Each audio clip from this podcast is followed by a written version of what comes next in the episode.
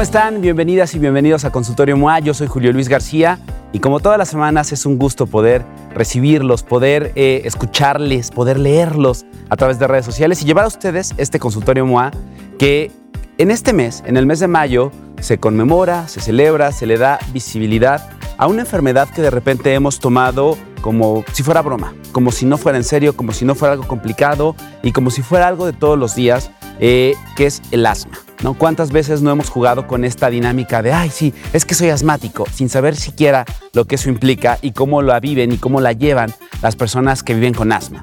Y para eso, pues teníamos que hablar de lo que implica, de cuáles son los detonadores, de qué la complica más. Y pues no podíamos tener mejor invitada hoy que nuestra neumóloga de cabecera, la neumóloga de este programa, la doctora Berenice López. Porque nadie dijo que la adultez, el amor, el trabajo o la salud son fáciles. Julio Luis García resuelve tus agobios con los mejores especialistas. Consultorio MOA, ahora en podcast.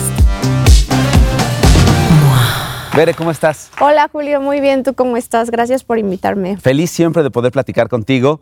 Para los que nos han visto ya en episodios anteriores en Consultorio MOA, pues la conocen muy bien.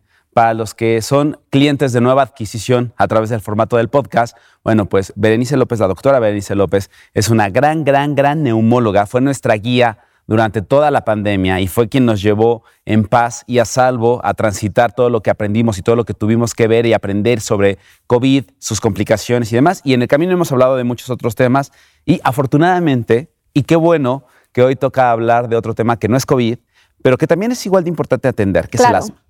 Eh, qué bueno que lo comentas, porque justo después de COVID hay que retomar todo lo demás. O sea, la pandemia nos marcó, fue una cosa que necesitó toda nuestra atención en su momento, pero ya pasó. Y ahora nos estamos enfrentando a otro problema, que a quienes ya les dio COVID y están durando meses con tos o con opresión en el pecho o limitación al ejercicio, ahora todo es culpa de COVID y se nos está olvidando que hay otras enfermedades respiratorias y una de esas muy importante es el asma. Entonces, como bien dices, en mayo se celebra el Día Mundial del Asma. Generalmente eh, se hace durante la primera semana de mayo y es una iniciativa global. Tenemos una, eh, se llama China, que es una iniciativa global para el diagnóstico y tratamiento del asma. Y eh, esta celebración en mayo tiene como objetivo eh, llevar información a la gente de qué es el asma y el impacto que tiene en la vida de la gente. Porque sin duda, eh, con COVID bien decías, y qué bueno que lo mencionas, eh, toda la atención de la salud pública y el foco de atención se fue al COVID. Así es. Y ahorita es bien común escuchar, es long COVID, es long COVID. O sea, y es como ya dar por descartado en automático muchas enfermedades que también están como el asma. ¿Cuántos años llevamos viviendo con el asma? ¿Sabes qué pasa mucho que dicen, este, es que desde que me dio COVID no quedé bien. Es que ya no quedé bien. Tengo tos o me canso más rápido. Pero fueron cuadros que ni siquiera fueron cuadros críticos de COVID. ¿no? Hay que recordar que sí, sí hay un long COVID y tiene varias manifestaciones, pero realmente consecuencias respiratorias a largo plazo las esperaríamos en quienes estuvieron graves.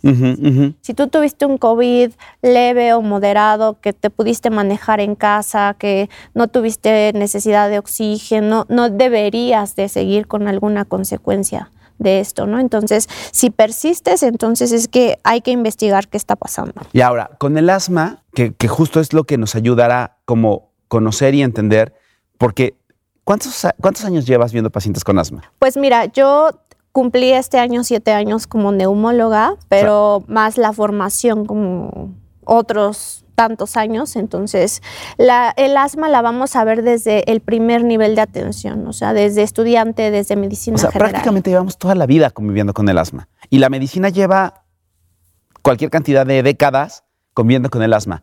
Haz de cuenta que con los tres años de pandemia se nos olvidó todo lo que sabíamos con el asma y entonces cosas que antes íbamos identificando sintomatológicamente con el asma, Ahorita se lo estamos achacando inmediatamente al COVID y al long COVID. ¿no? Entonces, y no tiene que ser así. Y por eso creo que la semana o el Día Mundial del Asma o la Semana Mundial del Asma, para poder darle visibilidad y claridad a todos los pacientes que viven con esto, pues ayudará a que podamos separar lo que fue COVID y lo que fue long COVID de lo que es asma y retomar lo que aprendimos y que sabemos de todos los años anteriores. Exacto. Empecemos por el principio, como lo hacemos siempre, querida Bere. ¿Qué es el asma y cómo la identificamos?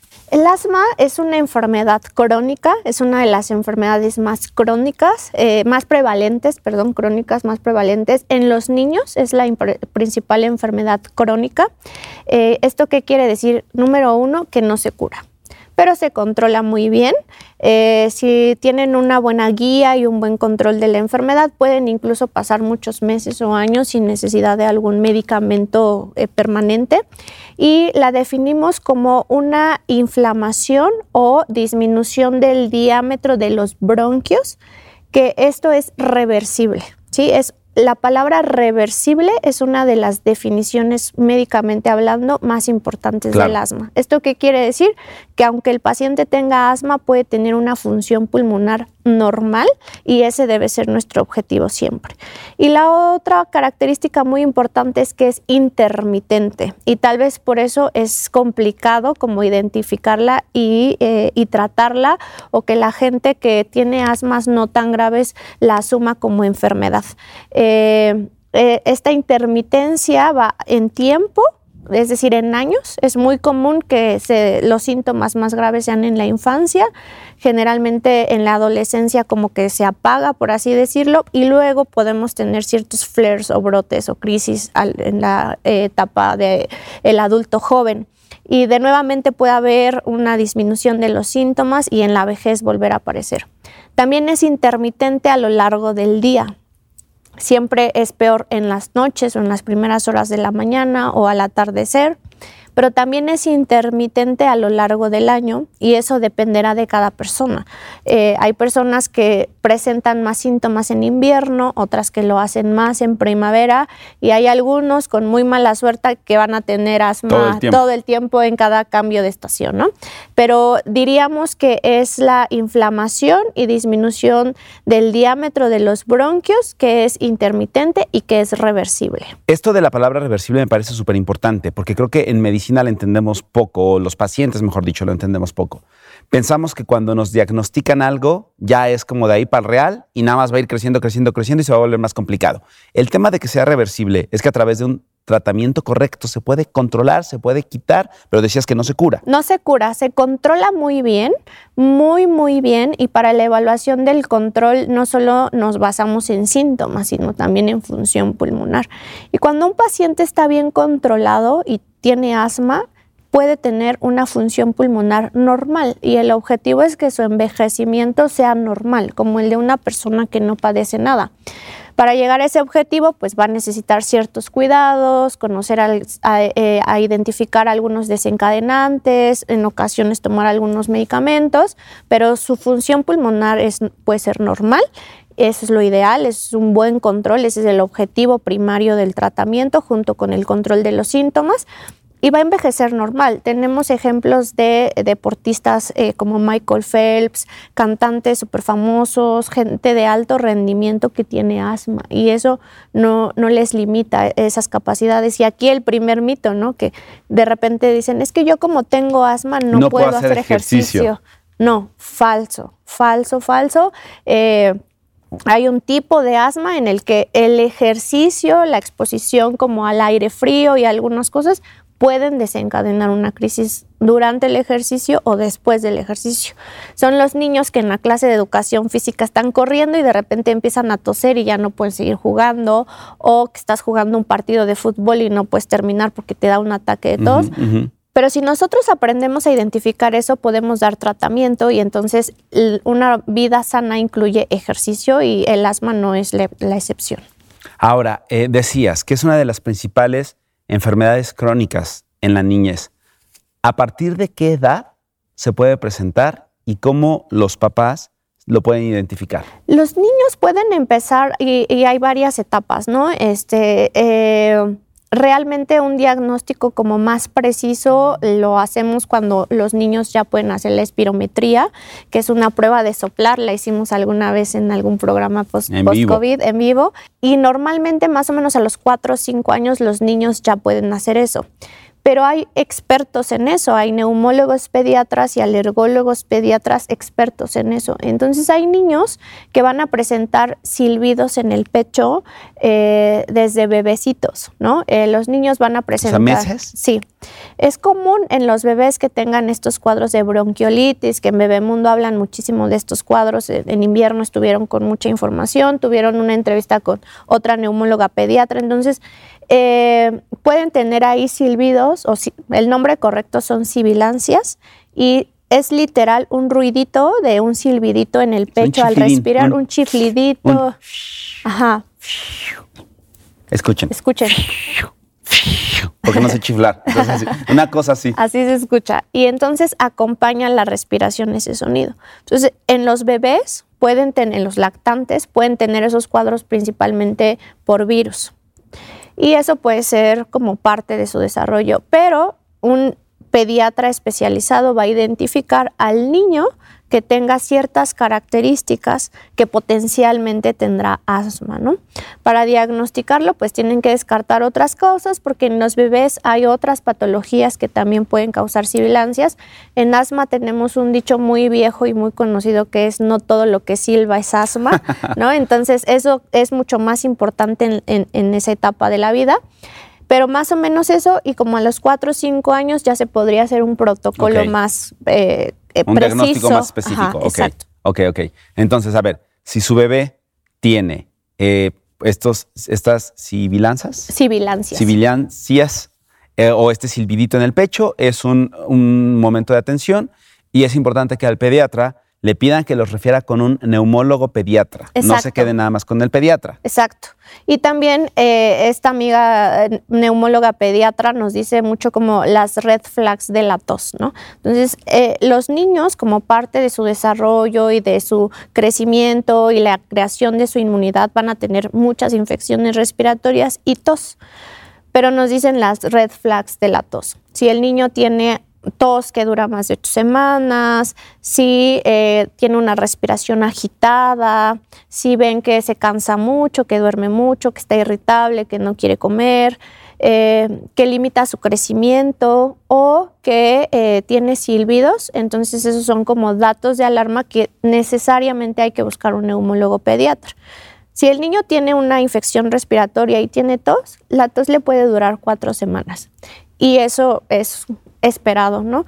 Pero el niño debe de dormir bien, hacer actividades bien, comer, jugar, aunque tenga tos. Entonces, si nosotros vemos que el niño no está creciendo bien o la niña que no, come bien, eh, que tiene silbidos o que se agita o que no puede jugar con otros niños de la misma edad porque se cansa mucho, esos ya serían como datos de alarma para buscar un neumólogo o neumóloga pediatra. De acuerdo. Ahora, ya pensando en los adultos, ¿cómo ¿cómo se descubre que un adulto que no presentó condición asmática en la, niñez vive con asma? ¿Cómo? Porque son de estas cosas que de repente dicen, no, pues yo siempre estaba bien y de repente empecé con tal y tal y con una tos y con falta de oxígeno, con falta de aire. ¿Cómo se descubre? Siempre creo que en esta interacción nos encantan los números, ¿no? Se calcula que en México hay más o menos como 8.5 o 9 millones de personas con asma en, en el país. Y la prevalencia, o sea, el número de, casos que hay es diferente en, por regiones. En el sur del país, como Quintana Roo, Yucatán, Campeche, Tabasco, la prevalencia puede ser hasta del 17%. Es más alta. ¿Eso qué quiere decir? Para que nos entienda la gente, que de 100 personas, 17 tienen asma. Casi dos de cada 10. Casi dos de cada 10. Eh, aquí en el centro estamos como, como un 7, 8%, en algunas zonas nos dicen eh, que 3, 13%. Eh, ¿Eso qué quiere decir? Que uno de cada 10. Todos tenemos más de, de 10 amigos o de 10 familiares o de 10 conocidos, pues de cada 10 uno tiene asma. En el norte del país es un poco menor el porcentaje, ¿no? 5, ¿Tiene que ver 7%. con lo seco húmedo del clima? Tiene que ver mucho y será un espacio para hablar después que es un tema fascinante, cómo nos está afectando en la salud respiratoria el calentamiento global y el cambio de los ecosistemas, porque sí tiene todo que ver, ¿no? Eh, entonces, bueno, si, si, lo ponemos en esos números, vamos a ver que no es nada raro. y que todos seguramente conocemos al menos Claro. a una persona con asma. Entonces sí sucede que en la vida adulta o, a mí me llegan a la consulta adultos, porque yo solo trato adultos, que me dicen, no, es que yo nunca había tenido esto. O sea, siempre estaba súper bien y no. Cuando hacemos un interrogatorio dirigido nos damos cuenta que no es así. Y es donde cuenta mucho la experiencia del especialista. Sí, que hemos, como pacientes hemos normalizado ciertas condiciones que no eran normales. Que no eran normales, sí. ¿Es posible diagnosticar asma en la etapa adulta? Sí. Y también aquí rompemos el segundo mito, que el asma solo te da de niño y que se te cura cuando creces. Entonces, ese sería otro segundo mito. Eh, muchas veces cuando son pequeños, en esas edades como de 5 años preescolares o como de primaria, es cuando tienen los cuadros más agudos y más constantes pero no se les diagnostica asma, ¿no? Entonces, o les dicen principios de asma, igual, otro mito, no hay principios de asma, o tienes asma o no tienes asma, pero no hay principios de asma.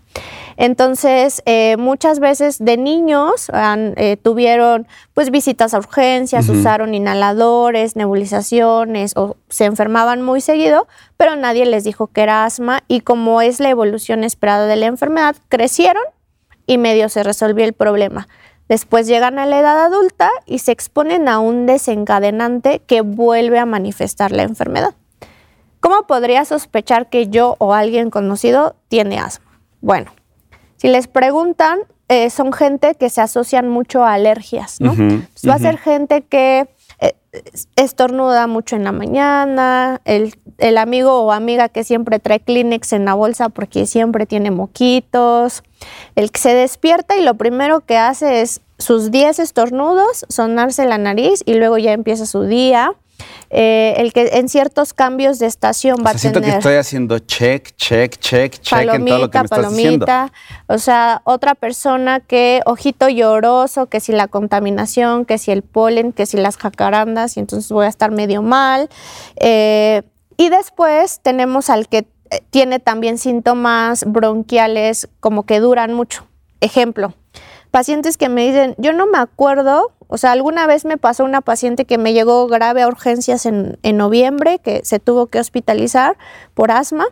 Y bueno, en la consulta de seguimiento en enero le, le preguntaba, ¿y cómo te fue? Me dijo, doctora, creo que es la primera Navidad de mi vida que no estoy enferma. Toda mi familia estaba sorprendida porque no tenía tos. Entonces pasa esto, lo normalizamos, ¿sí? Como que el frío causa gripa, el frío me enferma y entonces pues yo siempre me enfermo en diciembre y es normal. Eso puede ser un síntoma de que realmente tal vez tienes asma y siempre has tenido, ¿no?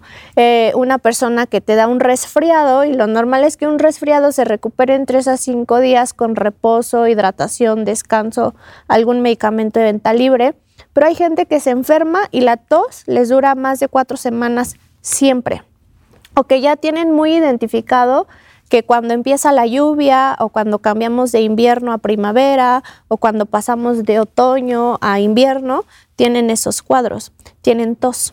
Y ellos piensan que se enferman y muchas veces van a primer nivel de atención y les dicen, es infección, antibiótico, ¿ya? Y entonces ellos piensan que es infección, pero no es infección, es un cuadro o una exacerbación de asma. Ahora, con lo que puede ser complicado y con toda la alteración que puede traer el consumo de un antibiótico no, no focalizado en lo que tiene que ser. Y eso me lleva a una de las cosas que también hemos platicado tú y yo muchas veces, al tema de la automedicación, ¿no? O sea, hemos normalizado los resfriados creyendo que hay, hasta lo decimos, pues si no es una gripe, ¿no? Cuando hablamos de las enfermedades graves, así de Ajá. como si la gripe fuera lo más sencillo. Y generalmente sí, pero bien lo dices. Cuando es una gripe, en cuatro o cinco días queda. Sí, Si eso persiste, si ese, esa posible gripe o ese resfriado dura más de cuántos días, ¿10? Mira, nosotros le llamamos tos crónica a una tos de más de ocho semanas. Si la, y e- esa tos de más de ocho semanas sí o sí necesita una evaluación. Es señal de atención. Es señal de atención. Si la tos dura menos, yo te diría que si ya llevas más de cuatro semanas con tos, también busques atención por algún especialista. Pero, pero, si llevas 10 días y ya te escuchaste un silbidito, También. también, no importa que no hayan pasado cuatro semanas. O sea, tos de más cuatro y ocho semanas, atención. Silbidito en el pecho. Silbidito, no importa cuándo, si es la primera vez, si un día, silbidito, atención. Y para que lo podamos identificar, porque a ver, creo que todos, cuando, todas y todos, cuando hablamos de silbitos en el pecho, podemos imaginárnoslo. Pero es este que cuando estás tosiendo, estás en el ah, ah, y, y en ese y se escucha como un suelo chillando o como una cosita aquí adentro. Como un rechinido. Como un rechinido. Sí, esto eh, cuando lo tienen lo van a identificar y seguramente muchos eh, que nos están viendo o escuchando van a saberlo, ¿sí? Eh, como les digo también, no todo lo que silba es asma, pero no es normal tener ese silbidito y entonces sí o sí necesitas una evaluación. Es un ruido que a veces identifica la persona que duerme con nosotros, ¿no? O sea, a veces nos quedamos dormidos y el ruidito se escucha. O por ejemplo, empiezas a hacer ejercicio y te da un ataque de tos y a la par un silbidito o caminas rápido, subes escaleras y se escucha el silbidito. Es como un rechinido. Y es lo mismo o que es, hay otro que también es de repente muy identificable, que es un como burbujeo, como un... Sí. ¿Es lo mismo? No. Ahí que es. Ahí podría ser un exceso de secreciones, como un exceso de flema. Eso lo vamos a ver más. O estás lleno de moco. Sí, estás lleno de moco. Entonces, sí, las abuelitas nos dicen, es que la olla de frijoles hirviendo en el pecho, ¿no? Entonces, eso podría ser más como un exceso de secreciones o de flema, más que un, también es un síntoma bronquial, pero no es lo más común en el asma. Pero entonces, atención, adultas, adultos que nunca en su vida han tenido asma y que después del COVID o aunque no hayan tenido COVID, eh, de repente cuando hacen esfuerzo físico, empiezan a toser, una tos prevalente por más de cuatro semanas o algún silbido en el pecho, sin importar en qué número de día estén de la tos, son señales de que, de que hay que buscar atención médica especializada. Sí, también le agregaría dolor en el pecho. Ok. ¿no? Eh, hace unas semanas hablaron de infarto, ¿no? Y caracterizaron muy bien ahí el dolor. Pero también el dolor en el pecho puede ser por asma. Un broncoespasmo, que así se llama cuando los bronquios se cierran, puede causar dolor. Eh, y sobre todo en jóvenes eh, puede ser un síntoma como muy leve y se siente, me dicen, es que siento como si alguien me estuviera oprimiendo el pecho todo el tiempo o como si tuviera algo muy pesado. Es diferente al dolor de un infarto que te causa angustia, ansiedad, o sea, dolor como tal y que se irradia. En estos cuadros bronquiales es una opresión, como si tuvieras un cinturón muy apretado aquí en el pecho que no te deja meter más aire. Ese es otro síntoma. Y por ejemplo, doctora, cuando tienes como incapacidad de una respiración profunda. O sea, como que la respiración es como muy cortita, muy... Porque o duele o te da tos, como provocarte una, una respiración profunda, o cuando llegas a suspirar, ¿Te duele? ¿Eso qué pasa? También podría ser esa limitación a la inspiración a ver, escúchame, doctora. esa inspiración a la, esa limitación, perdón, a la inspiración profunda, igual, pueden ser varias causas.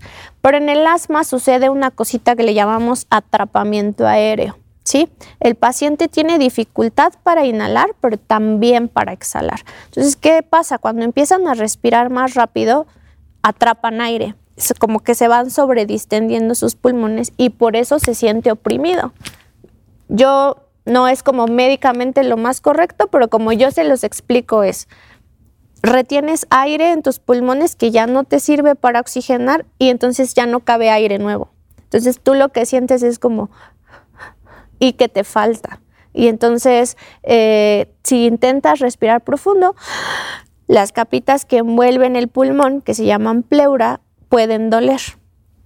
Ahora, si tú tienes un dolor que siempre aumenta con la respiración profunda, que es un tipo de dolor como urente o como una punzada que se atraviesa y es constante y aparte tienes falta de aire, eso difícilmente es asma, pero sí o sí también necesitas una atención. Ahora, les ofrecimos, les prometimos que en este consultorio íbamos a hablar de qué cosas, qué situaciones desencadenan, complican y le ponen atención especial al asma. Así que arránquese, doctora. ¿Cómo nos damos cuenta, Julio? Pues ya dijimos, ¿no? Las alergias, ¿no? Eh, de repente se acostumbra la gente que sufre alergias a vivir con Kleenex toda la vida y estar como con moquito y tal, ¿no? Eh, ese es uno de los mejores amigos del asma, la rinitis alérgica. Entonces, si eres una persona que siempre tienes moquito en la nariz, que tienes que respirar por la boca, cuando respiras eh, sientes que la, el moquito se va hacia tu garganta, que estornudas muy frecuentemente en la mañana. Si eso se va eh, complicando, también te puede dar sinusitis muy seguido. Eso es un desencadenante del asma. Cuando yo veo a un paciente con asma y no atendemos la rinitis, no se logra el control del asma. Es uno de los mejores o sea, sí es algo que tiene que ir en camino. A ver, aquí tengo unos pulmones. ¿Dónde se ve el asma? ¿Qué le pasa a los pulmones con el asma? Imaginemos que esto es justo. Esto es la tráquea en un modelo muy amigable. Esto es la tráquea, que es lo que todos nos sentimos aquí.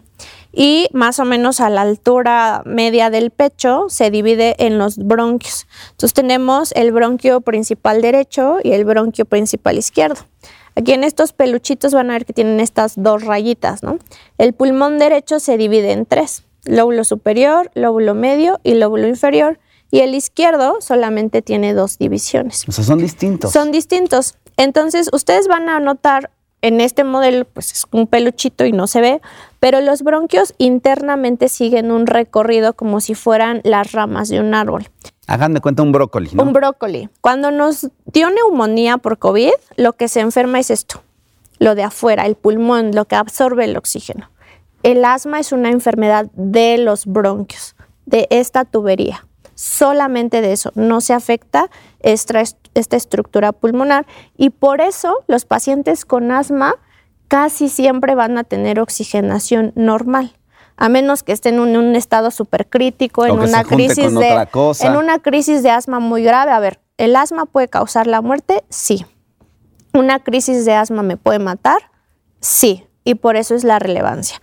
No es tan común, solamente un 5% de los pacientes se consideran de riesgo vital, más o menos un 10% son de difícil control, pero sí puede pasar. Eh, los costos del asma son más en calidad de vida y en vida laboral.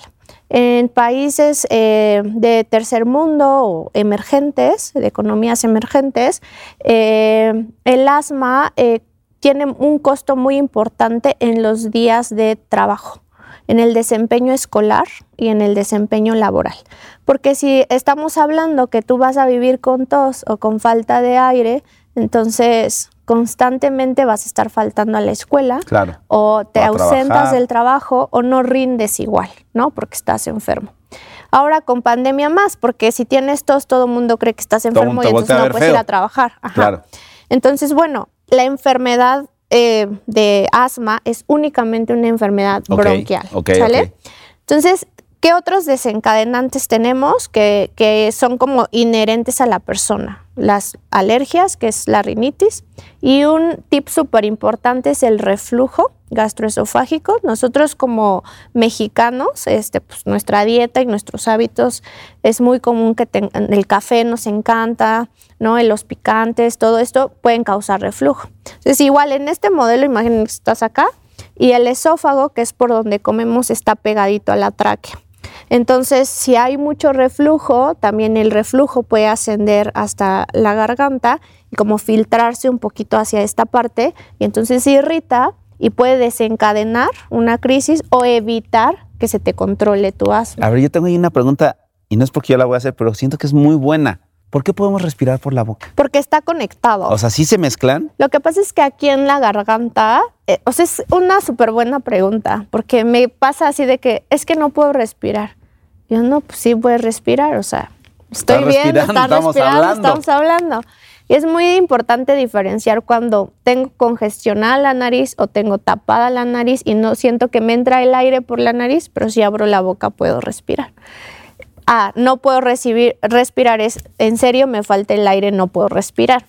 Entonces aquí en la orofaringe es donde se unen esas dos vías, por donde comemos y por donde respiramos. Entonces internamente, pues el aire puede entrar por aquí o puede entrar por acá. ¿Y cómo sabe el cuerpo cuando es aire y cuando es comida? o sea, ¿por qué no nos llega la pancita a los pulmones, o los molletes a los pulmones? Aquí imaginemos que esto es el esófago y esto es la tráquea.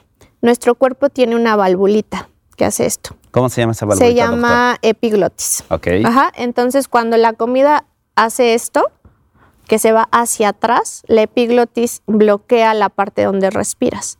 Y entonces ya la comida no puede entrar aquí, se va por el otro lado.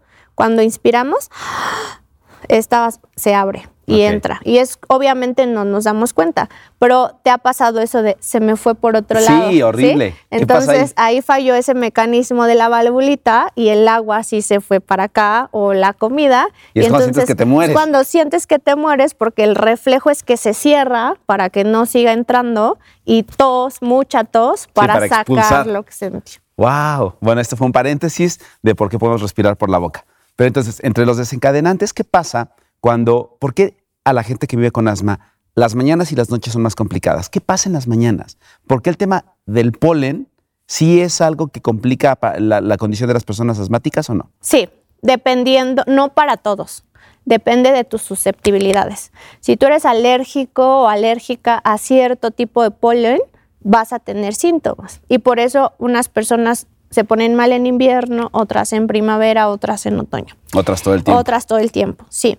Eh, hay un- una red que no es muy eh, conocida, muy publicitada, pero la UNAM, nuestra maravillosa eh, casa de estudios, tiene una red de monitoreo del polen que se llama REMA. Casi en tiempo real, ¿no? Y entonces tú puedes ver ahí qué niveles de polen hay. Métanse a Google, Rema UNAM, Ajá. y les va a salir este monitor. Es como un mapa de la Ciudad de México este, y les da en tiempo real, como en colores, donde hay una mayor eh, cantidad de concentración de, de qué tipo de ¿De polen qué tipo según de los. polen? O sea, Ajá. el bosque de Chapultepec tiene uno, este, a lo mejor los viveros de Coyoacán tiene otro, Ciudad Universitaria puede tener otro, Desierto de el los Ajusco tiene Leones. otro.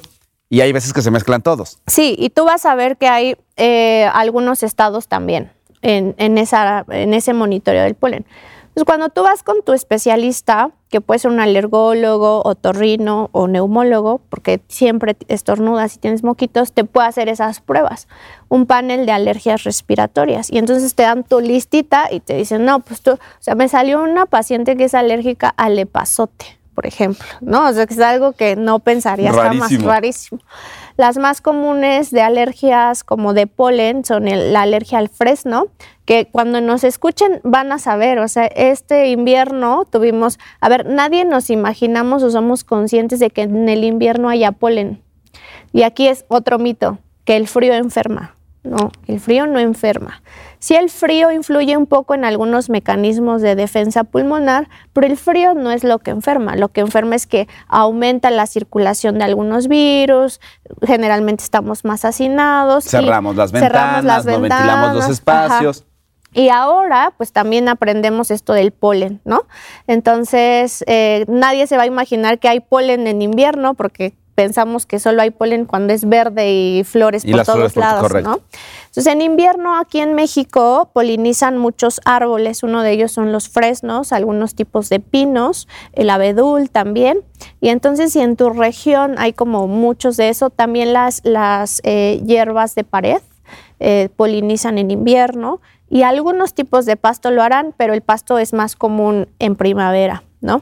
Entonces, en la Ciudad de México seguro se enfermaron muchísimos, nos van a escuchar y no entendían y por qué no me curo y ya llevo tres años con moco y por qué.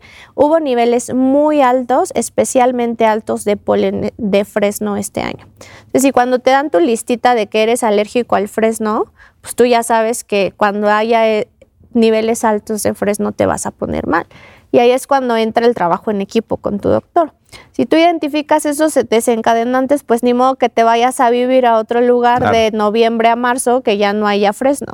Entonces, una medida muy importante son los aseos nasales, se lo- los hemos recomendado mucho en diversos foros.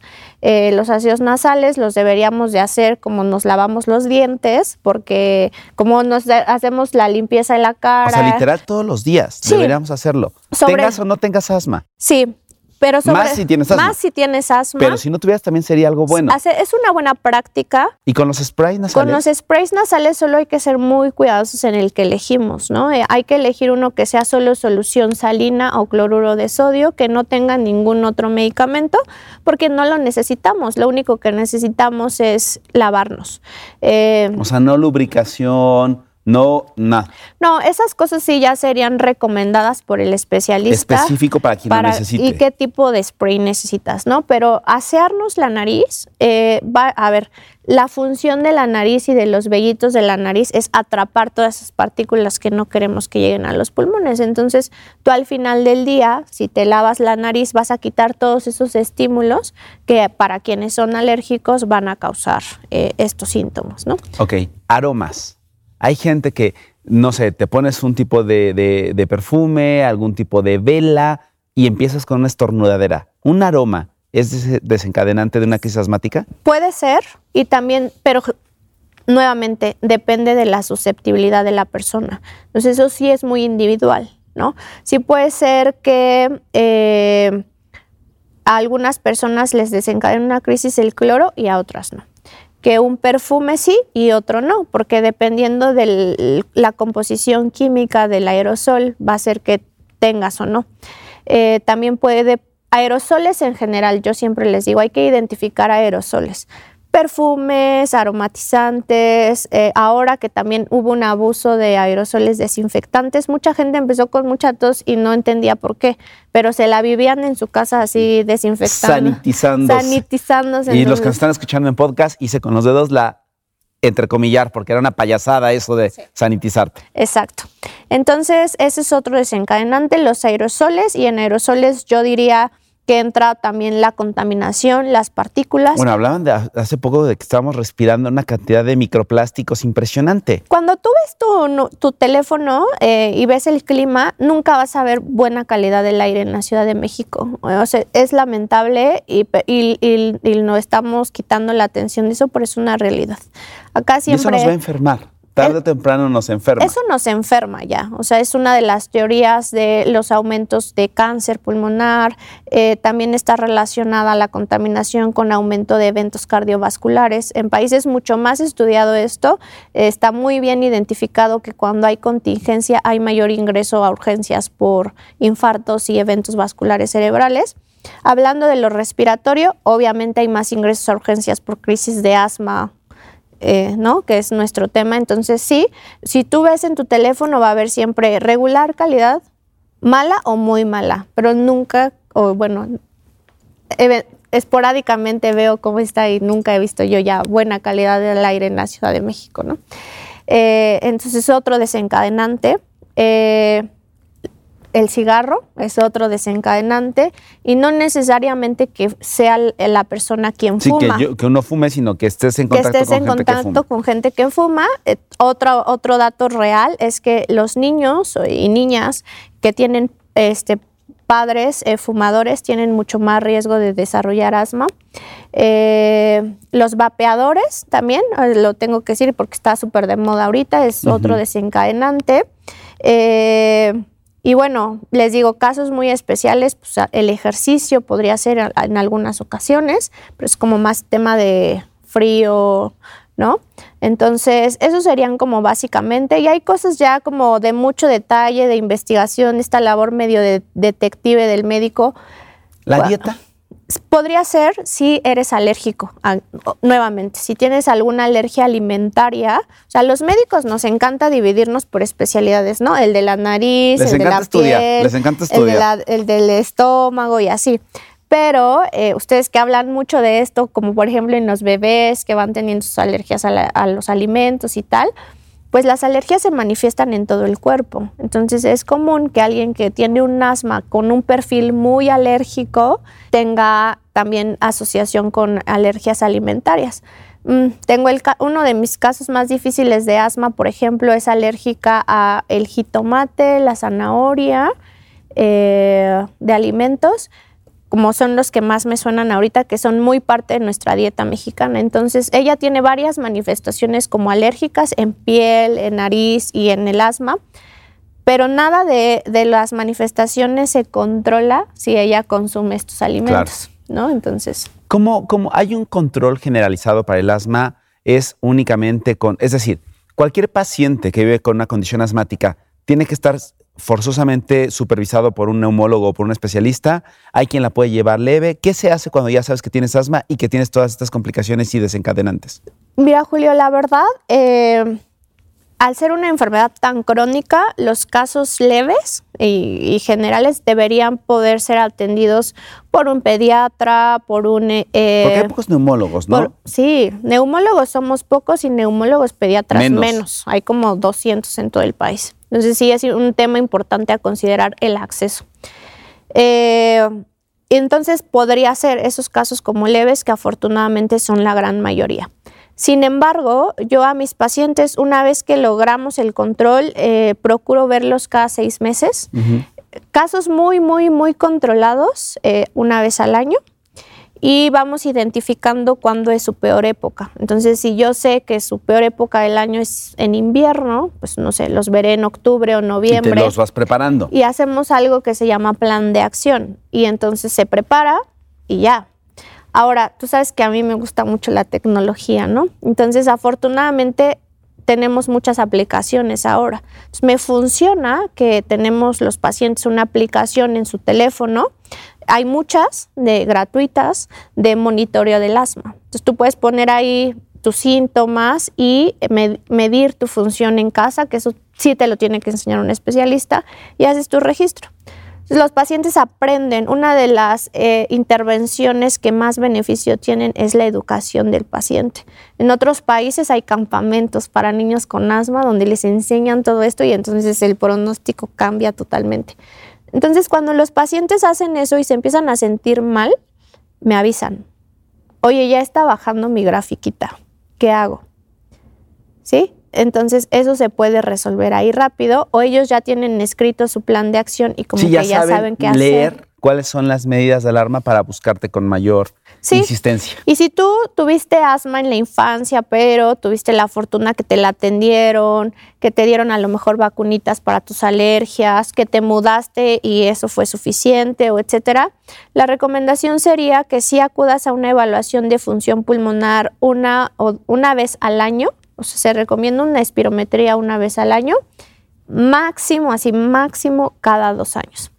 Eh, otra experiencia que me ha pasado es que eh, eh, ya cuando son adultos y que en sus trabajos tienen la oportunidad de hacerse check-ups, o sea, ellos asintomáticos, nunca tienen nada, hasta son maratonistas, o sea, tal, y cuando van al check-up que les dan de prestación, en la espirometría les dicen, te tiene que ver un neumólogo, ¿no? Y entonces resulta que su función a lo mejor está en 95, pero no está al 100, que sería lo ideal. Ahora, eh, dijiste algo al principio que me parece bien importante y con eso quiero cerrar. Una condición asmática no tiene que ser una condición discapacitante.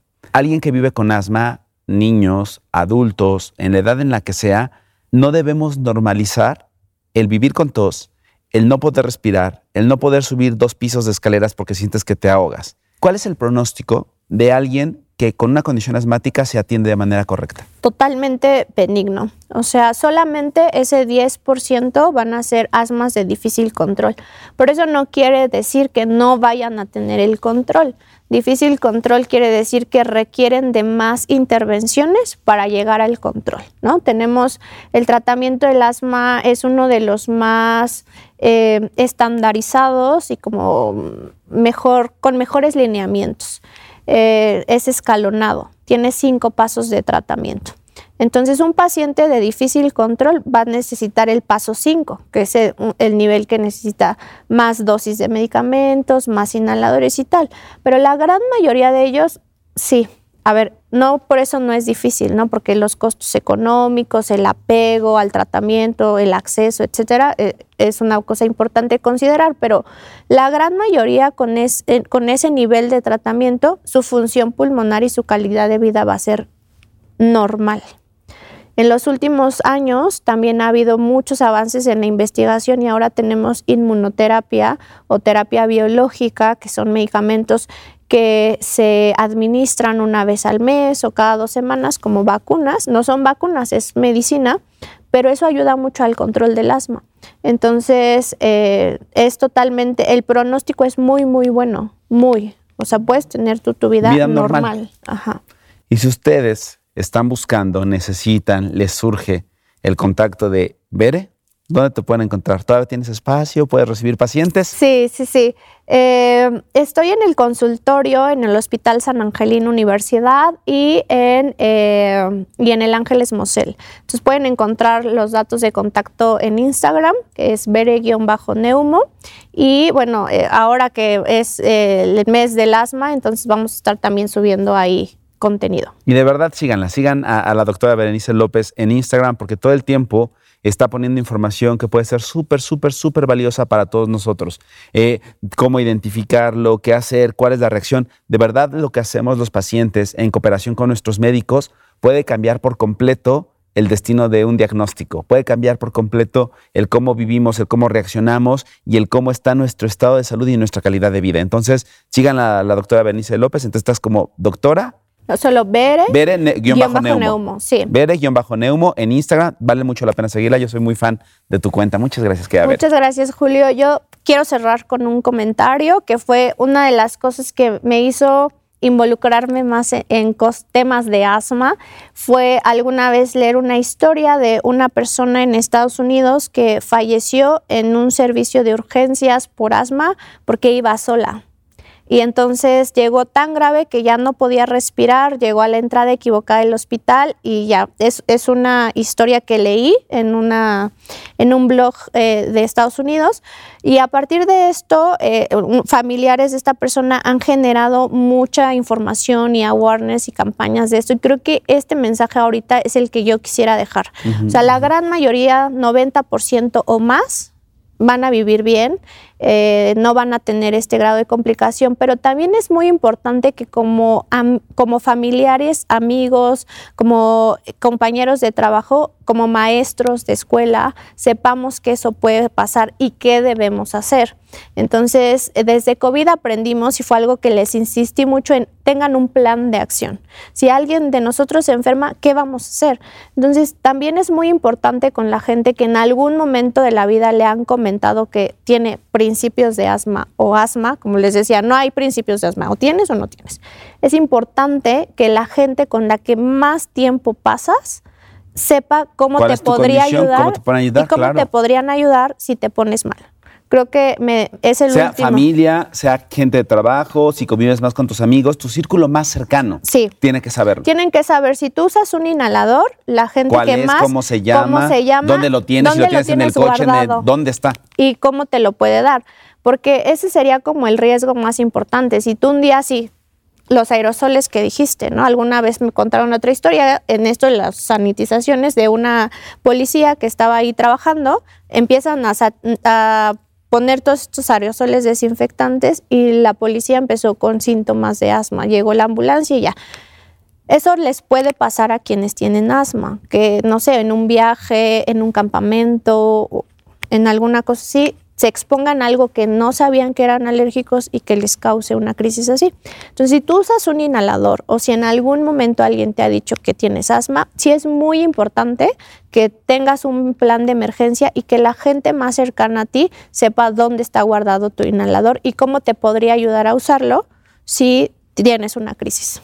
Pues qué buen ejemplo nos dejas para cerrar que la diferencia que puede tener y que puede hacer el que tú sepas primero, en primera instancia, tú como paciente sepas qué necesitas, cuál es tu protocolo de atención y evidentemente que lo compartas con tu círculo cercano para que todo el mundo sepamos qué hacer. Y para eso sirve la Semana Mundial del Asma y para eso sirve estar dándole visibilidad, hablar y generar esta información que llegue y ayúdenos si ustedes conocen, ya se los decía ver al principio, uno de cada diez en México sobre todo en, el centro del país, en algunos lugares cada, cerca de dos de cada diez, van vamos a conocer personas con asma. Entonces, ayúdenos, compartan esta información, compartan este consultorio para que todas y todos sepamos qué hacer. Muchas gracias, en serio. Muchas gracias, Julio. Siempre que placer platicar contigo, Bere. Igualmente, gracias por invitarme. Con esto nos vamos. Cuídense mucho, nos escuchamos, nos vemos en el próximo episodio de Consultorio MOA. Porque nadie dijo que la adultez, el amor, el trabajo o la salud son fáciles. Julio Luis García resuelve tus agobios con los mejores especialistas. Consultorio MOA, ahora en podcast.